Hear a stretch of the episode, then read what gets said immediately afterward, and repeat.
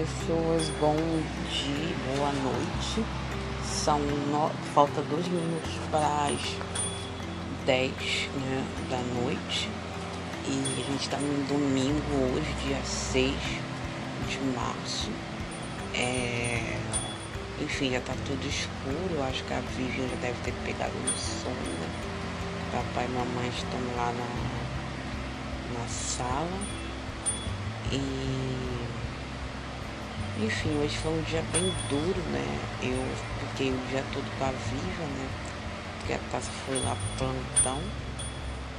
E assim, a sorte que ontem eu consegui adiantar um pouco os meus estudos, né? E agora eu vou ter que começar o capítulo 6, que vai ser o último desse bloco, aí depois eu vou é, ouvir, né? Todos os áudios vou fazer os mapas mentais. Enfim, o cerco está se fechando cada vez mais, né? Mas eu quero logo que chegue esse dia 20 logo, para poder fazer logo essa prova mesmo, entendeu?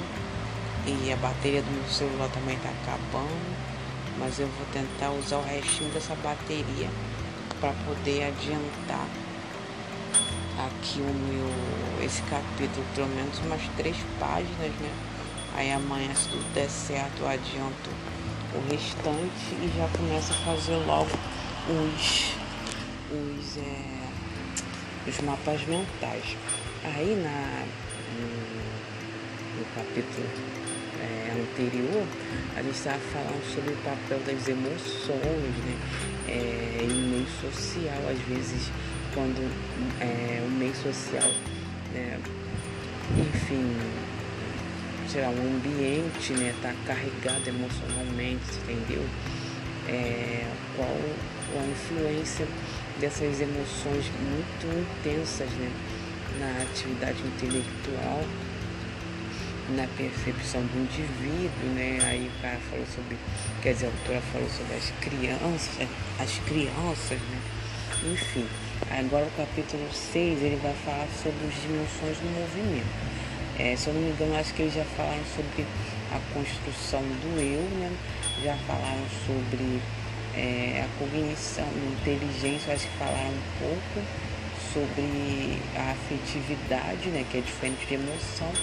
E agora eles vão, eles vão falar sobre, ela vai falar sobre dimensões do movimento. Vão tentar ler pelo menos umas três páginas são diversas as significações que a psicogenética valoniana atribui ao ato motor. Essa palavra você vai ter que destacar aí porque eles usam muito, ela usa muito, ato motor, que é um, um dos campos aí, é, um dos campos aí, é, a porra dos campos funcionais do valor além do seu papel na relação com o mundo físico, motricidade de realização, né, é, o movimento tem um papel fundamental na efetividade e também na cognição. Ou seja, né, o movimento que faz o indivíduo realizar coisas, né? É um dos pilares aí do, dos campos funcionais do indivíduo, né? E é considerada viativa também, né? Da, psi, da, do psiquismo humano, né? que faz o indivíduo se movimentar, né? realizar coisas, enfim. O movimento tem um papel fundamental na efetividade também na cognição. Um dos traços originais dessa perspectiva teórica consiste na ênfase, de, na ênfase que dá motricidade expressiva, isto é, a dimensão afetiva do movimento como mostra o estudo sobre as emoções. Para que se compreenda essa diversidade de significados, é preciso que se admita que a atividade muscular pode existir sem que se dê deslocamento do corpo, de segmentos ou do todo no espaço. Peraí, vou voltar com a cabeça em outro lugar. Para que se compreenda essa diversidade de significados, é preciso que se admita que a atividade muscular pode exigir, pode existir sem que se dê deslocamento de segmentos ou do todo no espaço. Ah, tá, no caso, não sei se tem a ver com o negócio de função tônica, né? Valon vincula o estudo do movimento é, ao do músculo responsável por sua realização. A musculatura possui duas funções: a função cinética, é, que regula, isso aí já, eu já vi em algum outro lugar, né? Função cinética né, do movimento e a outra função que eu esqueci, que regula o estiramento e o encurtamento das fibras musculares e é responsável pelo movimento propriamente dito e, adivinha, a função postural ou tônica, essa que a gente anda vendo aí em várias partes do texto, né? Cadê? Circula aí, tem na é, função postural ou tônica, que regula a variação no grau de tensão tônus dos músculos. Antes de agir diretamente sobre o meio físico, o movimento atua sobre o meio humano, mobilizando as pessoas por meio de seu teor expressivo. Podemos dizer que a primeira função do movimento no desenvolvimento infantil é afetiva. E só no final do primeiro ano, com o desenvolvimento das praxas, gestos como de pegar, empurrar, abrir ou fechar, que se intensificam as possibilidades do movimento como instrumento de exploração do mundo físico, voltando à ação da criança para a adaptação da à realidade objetiva. O desenvolvimento das primeiras praxas, eu tenho que pesquisar o que é essa porra de praxa define o início da dimensão cognitiva do movimento. É o que nem chamam de é, consciência corporal, né? Consciência corporal, né? Vamos lá. O que, é praxia? Ação particular. Participação ativa em uma ação prática. É, o modo de agir próprio de um indivíduo. Enfim. Agora vamos para a segunda página, que vai abrir um novo tópico, né? Que é estabilidade postural e equilíbrio. Estamos, estamos na página 49, e falta pouco. Está na metade. As regulações tônicas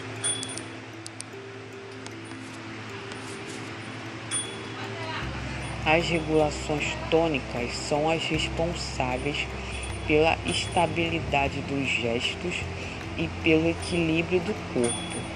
Apesar de mais evidente no domínio da expressividade, como se vê pelo papel que desempenha nas emoções, a função tônica está em íntima relação com a motricidade cinética, isto é, com o movimento propriamente dito. Olha, um monte de informação nova.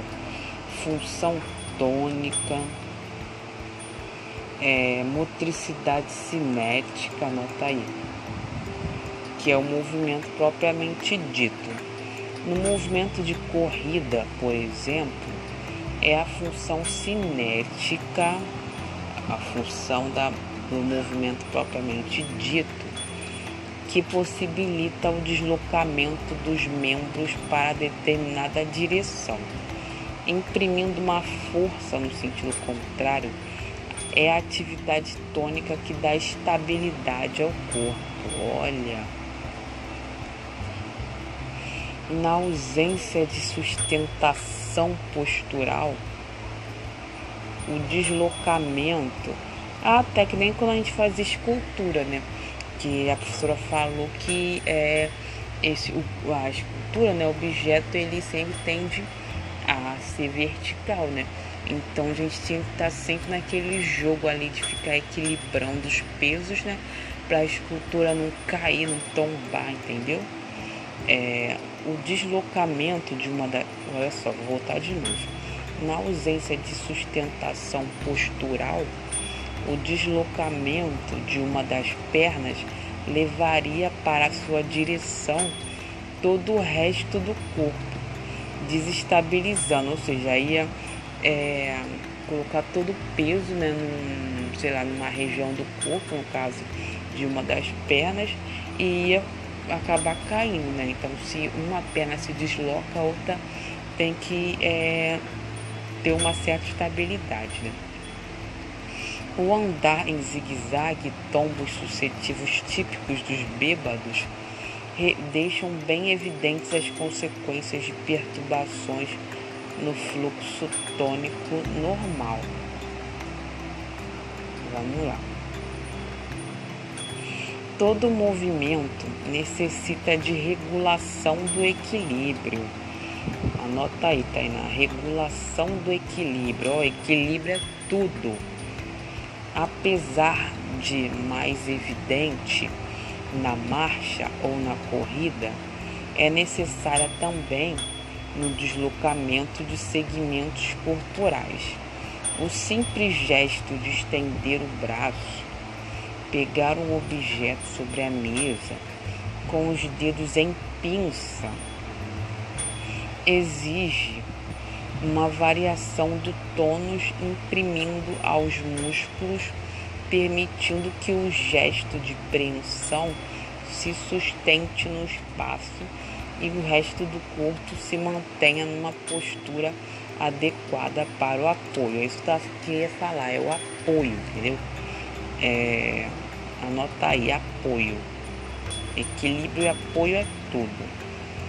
Na imobilidade, situação em que inexiste atividade cinética, ou seja, imóvel, é, a atividade postural é intensa. Dela depende a sustentação do corpo numa dada posição. Em sua ausência, o corpo desabaria. Essa, essa palavra que ele está procurando é o apoio. Ele precisa de o corpo, o objeto precisa de apoio. O tônus deve variar permanentemente para garantir a estabilidade das relações entre forças corporais e as forças do mundo exterior. Entre os movimentos e os objetos. Vamos lá. Origens, vamos começar um outro tópico, que é o origens motoras da atividade cognitiva e já estamos na página 50, ou seja, metade do livro. E a função postural está ligada também à atividade intelectual. As variações tônicas refletem o curso do pensamento. Por exemplo, quando pensamos sobre um assunto ou lemos atentamente um texto, a reflexão pode ser acompanhada por mudanças nas nossas expressões faciais ou postura.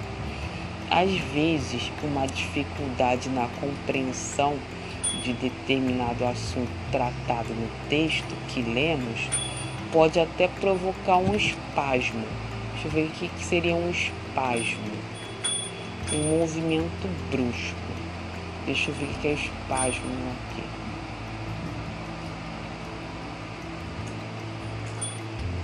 Ai, porra.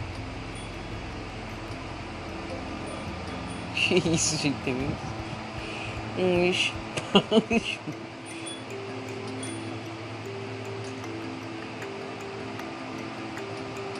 O espasmo é.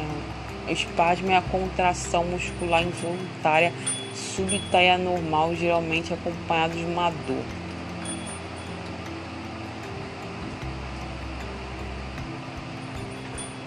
Ah, é um movimento rápido que causa uma dor. Cadê?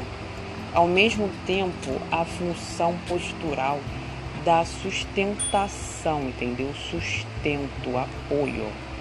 Coloca aí, Tainá, no, no mapa mental. Ao mesmo tempo, a função postural da sustentação, a atividade de reflexão mental. Entre ambas há uma relação de reciprocidade. Assim, quando, durante a leitura de um texto, confrontamos-nos com problemas difíceis de serem resolvidos, mudar de posição, levantar da cadeira ou andar um pouco são recursos que podem ajudar, é verdade. Pena que na prova não dá para fazer isso, né? Propiciam a superação, deixa eu marcar aqui propiciam a superação do estado de estagnação e paralisia em que a mente parece entrar. É como se as variações tônicas desobstruíssem o fluxo mental. A percepção também está intimamente ligada à função tônica. Por exemplo, para apurarmos o olfato para alguma substância ou para afirmarmos melhor a vista em determinada cena, realizamos contrações e contorções. Coloca aí, Tainá, no mapa mental aí. Com, é, contrações e contorções faciais e corporais o corpo inteiro adota a posição mais adequada para a percepção. Na infância, é ainda mais pronunciado o papel do movimento na percepção. A criança reage corporalmente aos estímulos exteriores, adotando posturas ou expressões.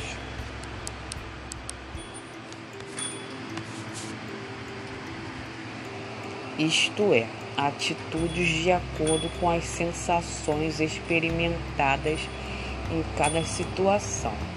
É como se a excitação provocada se espalhasse pelo corpo, imprimindo-lhe determinada forma e consistência e resultando numa impregnação perceptiva por meio da qual a criança vai tomando consciência das realidades externas.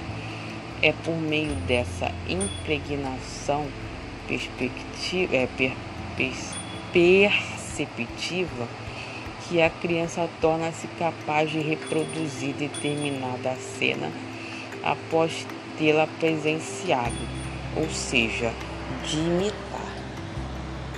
Para Valon, a imitação é uma forma de atividade que revela de maneira incontestável as origens motoras do ato mental. É de observação corrente, é, corrente, é de observação corrente situações em que a criança recorre ao gesto para completar a expressão do seu pensamento. Para falar do tamanho de um objeto, como por exemplo sua cama, é comum dizer: minha cama é assim, ó, mostrando com os braços bem abertos como é grande a sua cama.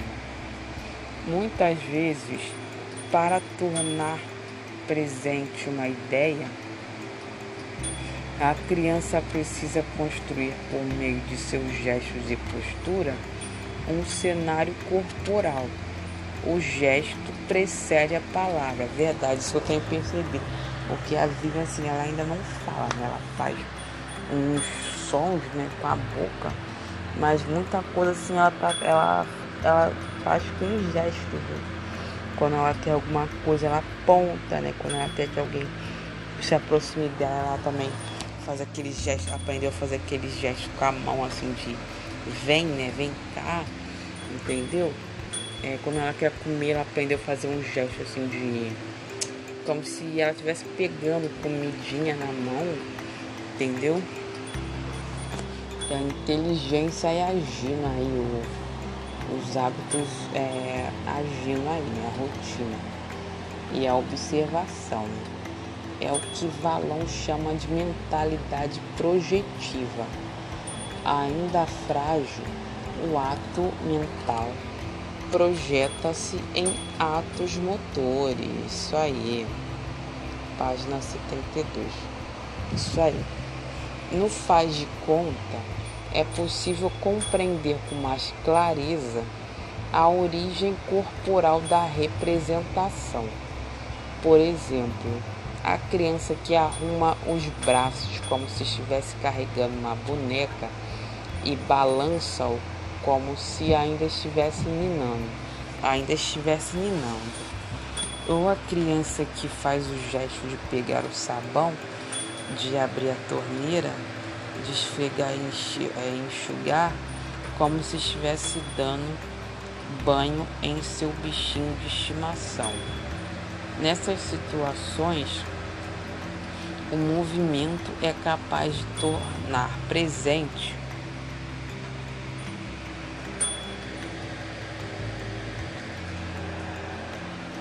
Nessas situações, o movimento é capaz de tornar presente o objeto e de substituí-lo. Esses gestos simbólicos, chamados de simulacro, estão na origem da representação. Como um fortalecimento das funções intelectuais do processo ideativo, reduz-se o papel do movimento na atividade cognitiva. E assim a gente vai concluir, vou fechar por hoje, né? Tô terminando aqui na página 51. Aí o próximo tópico ele se chama ação sobre o mundo físico. Que eu vou continuar amanhã, né? Se der certo, né? Porque eu quero muito terminar isso daqui. Deixa eu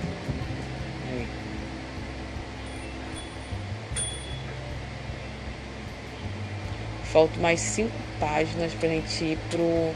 pra gente fechar aqui esse capítulo 6 e, e começar a fazer os mapas mentais para a gente aí processar e tudo que a gente tá lendo aí, discutindo aí de novo. Então é basicamente isso, né? Eu vou dormir pelo menos conseguir estudar alguma coisa, né? Mesmo tendo que estudar muito mais, mas enfim. Boa noitezinha para vocês.